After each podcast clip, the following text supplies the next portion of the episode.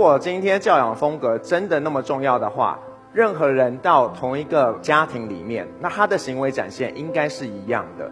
但很多时候我们会看到，并不是这样。在这个情况下，我们慢慢的去体悟到，其实真正的关键不一定是你的教养风格，而是孩子原本的样子。原生家庭带给我们的，不管是好的或是不好的，它是一起送给你的。今天呢，你的原生家庭或许把它好的跟不好的都给你了，但是你还是有最终的决定权。那今年呢，在台湾有一个电视剧叫《我们与恶的距离》。里面呢讲的是一个随机杀人犯的一个故事。这个妈妈讲了一段让我非常难过的话。没有一个爸爸妈妈花一个二十年去养一个杀人犯。他就说，没有一个人会花二十几年养一个杀人凶手。我不会当一个好妈妈，我不会做妈妈。我相信，如果各位未来有幸成为爸爸或妈妈的时候，当你看到你的孩子有这样的行为，然后别人抨击你的时候，你的感受会是非常非常复杂的。我今天呢要跟大家谈一谈原生家庭的事情。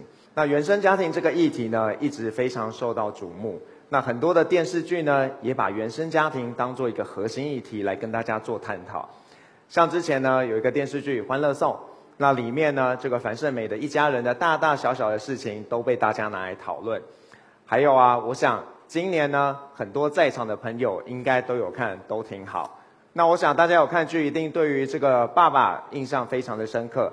爸爸呢是一个很爱好面子的人，会呃在所不惜的想要得到他想要得到的东西，不论是房子啊。或者是想要娶那个阿姨啊，等等的。这个弟弟呢，在家中呢，其实就是什么事都不干，然后就是非常的妈宝的一个性格。那在这个电视剧里面，我们看到了原生家庭的一些影响。那我今天呢，想要比较系统性的带大家去想一想，到底原生家庭会通过什么样的方式来影响我们？那第一个，我想大家应该都知道，就是呢，在原生家庭中，我们会通过模仿的方式。来去呃学习你父母的一个行为，那这些模仿可能不一定是彼此都愿意的，它就发生了。所以像我呢，我开车的时候其实是一个脾气不大好的人，我常常会在车上呢辱骂别的驾驶。那有一天呢，有一辆车突然插到我的前方，那我都还没有开始骂，我就听到后座二宝在那里说：“他说，芭比，那个那辆车好坏哦。”那这个时候我其实就深自的检讨，就在想。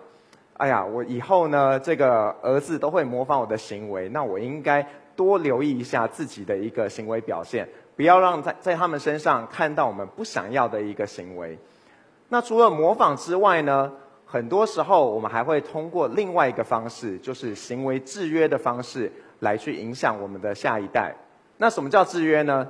简单来说，就是如果孩子做了一件事情，你给他一个正面的反馈，你跟他说做的真棒。那么孩子呢，就会更想要去做这件事。但是呢，不管这件事是好的或是不好的，只要你给他正面的反馈，他就会想要多做。如果今天他做了一件事情，比方说你回家，他看到你回来了，帮你端了茶，拿了水果给你吃，结果你那天呢心情很差，被老板骂，就骂他不要来烦我，那他就很受伤，他以后就不会再想做这件事情了。那除了这些行为的方面之外呢？其实更多的时候，可能是透过生理的方式，比方说通过基因来影响我们的下一代。那在荷兰呢，有一个家族，这个家族里面所有的男性都有犯罪的这个前科，于是他们做了一个很系统的研究，那就发现呢，在这个家族当中，他们有一个基因的突变，造成他们这个呃单酸亚化胺。这样的一个呃化合物质呢，活性缺乏，这个活性缺乏是导致他们有犯罪行为的一个可能性。但是呢，如果没有后天的环境行为上面的模仿学习，其实也不一定会发生的。虽然我们可能都认为原生家庭的影响是大的，但是呢，这几年来一直有一些反浪潮，就在说会不会我们都太夸大了原生家庭的影响。原生家庭的影响可能没有我们想的那么大。那我今天想从三个方面带大家来想这个问题。那第一个方面呢，就是很多时候我们会透过行为相似性来判断原生家庭的影响。像我刚刚提到的例子，我开车的时候脾气不好，那如果呢别人看到，哎，你家小孩坐在车上的时候看到别人他的一些行为，他也会脾气不好啊。你们真的是父子呢，这个有样学样。那或许在很多时候，可能真的是有样学样，但是呢，会不会有一种可能性，就是我展现的行为其实是那个环境所造成的？那我的孩子跟我处在同样的一个环境，所以呢，也是环境驱使他做出了同样的行为，而跟我们的学员是完全没有关系的。那大家想象一下，如果呢，你是这个站在矮墙上面的这猫，那如果在你一直停留在这个墙上，那你就没东西吃，你就会饿死，所以你会怎么做？你会跳下去，所以你会跳下去去找别的地方，就找食物啊，或者做别的事情。你说这两只猫它们之间有血缘关系吗？可能是没有的啊，但是环境促使它们去做这件事情。所以我要跟大家介绍一下我们这个学区房的始祖，就是我们的孟母，孟母三迁嘛，因为他觉得环境真的太重要了。那这里呢，我们确实看到环境的一些影响。那我在这边要跟大家分享一个呃，在台湾特别有的一个例子，就是呢，在台湾很多的地方呢，我们这个呃要倒垃圾的时候呢，会有垃圾车，垃圾车会播放一个音乐，这个音乐是贝多芬谱曲的《给爱丽丝》，大家可能都听过，得了得了得得得得得。然后这样的一个旋律，我想在座的各位听到这个旋律应该是无比的舒适，你会觉得很舒服。但是呢，对于在台湾的大家听到这个音乐，可能有几种感受。像我呢，常常会怕倒不到垃圾，所以会非常的紧张，心跳加速。那如果你家呢刚好是在垃圾车会经过的路线，那你的感受可能是会有呃嫌恶感，因为觉得等一下又要闻到很臭的臭味了。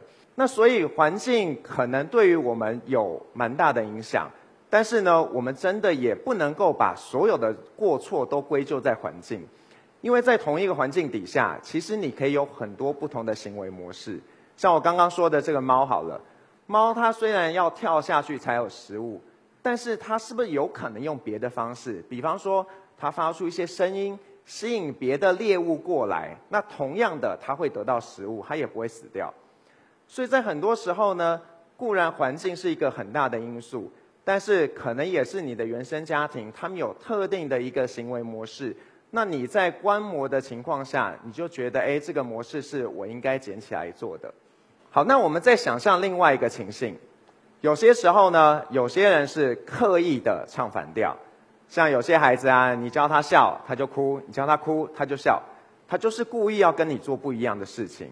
那在这样的状况下，从客观的从行为上去看，我们会觉得，哎，你跟你小孩的行为是不一样的。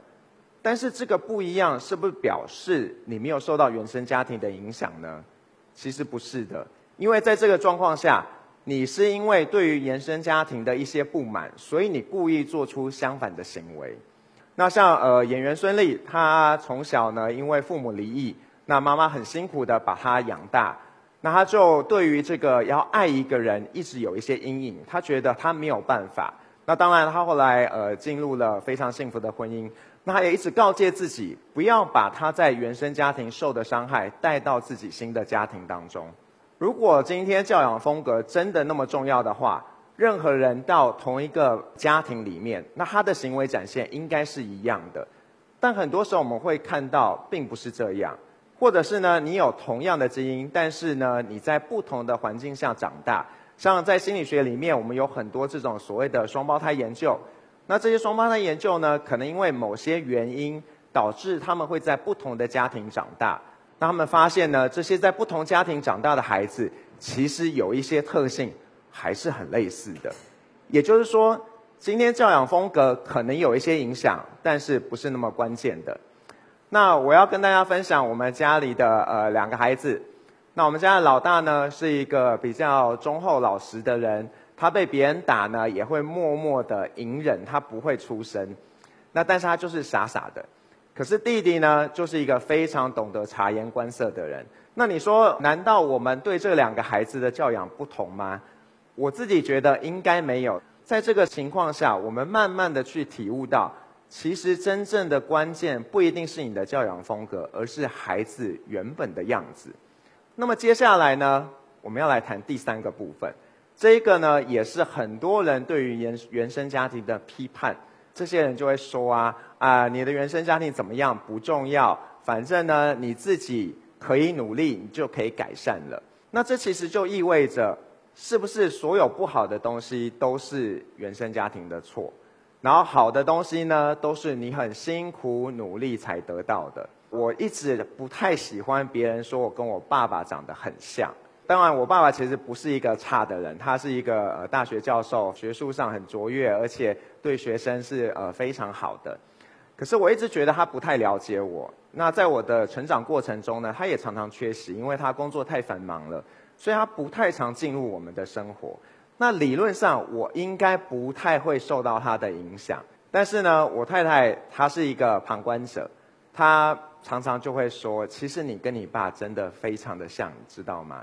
现在我也在大学当老师，他就会说：“你看，你呢跟你学生的关系就跟你爸一模一样。”所以我想很多的事情就是原生家庭带给我们的，不管是好的或是不好的，它是一起送给你的。今天呢，你的原生家庭或许把它好的跟不好的都给你了，但是你还是有最终的决定权。所以我不太能接受在呃华人社会，我们常常会有一个现象。就是今天呢，哪一个人去杀人放火之后，就会有很多社会的舆论说，这个家庭的家教不好，爸爸妈妈不知道怎么教的，怎么教出这些孩子。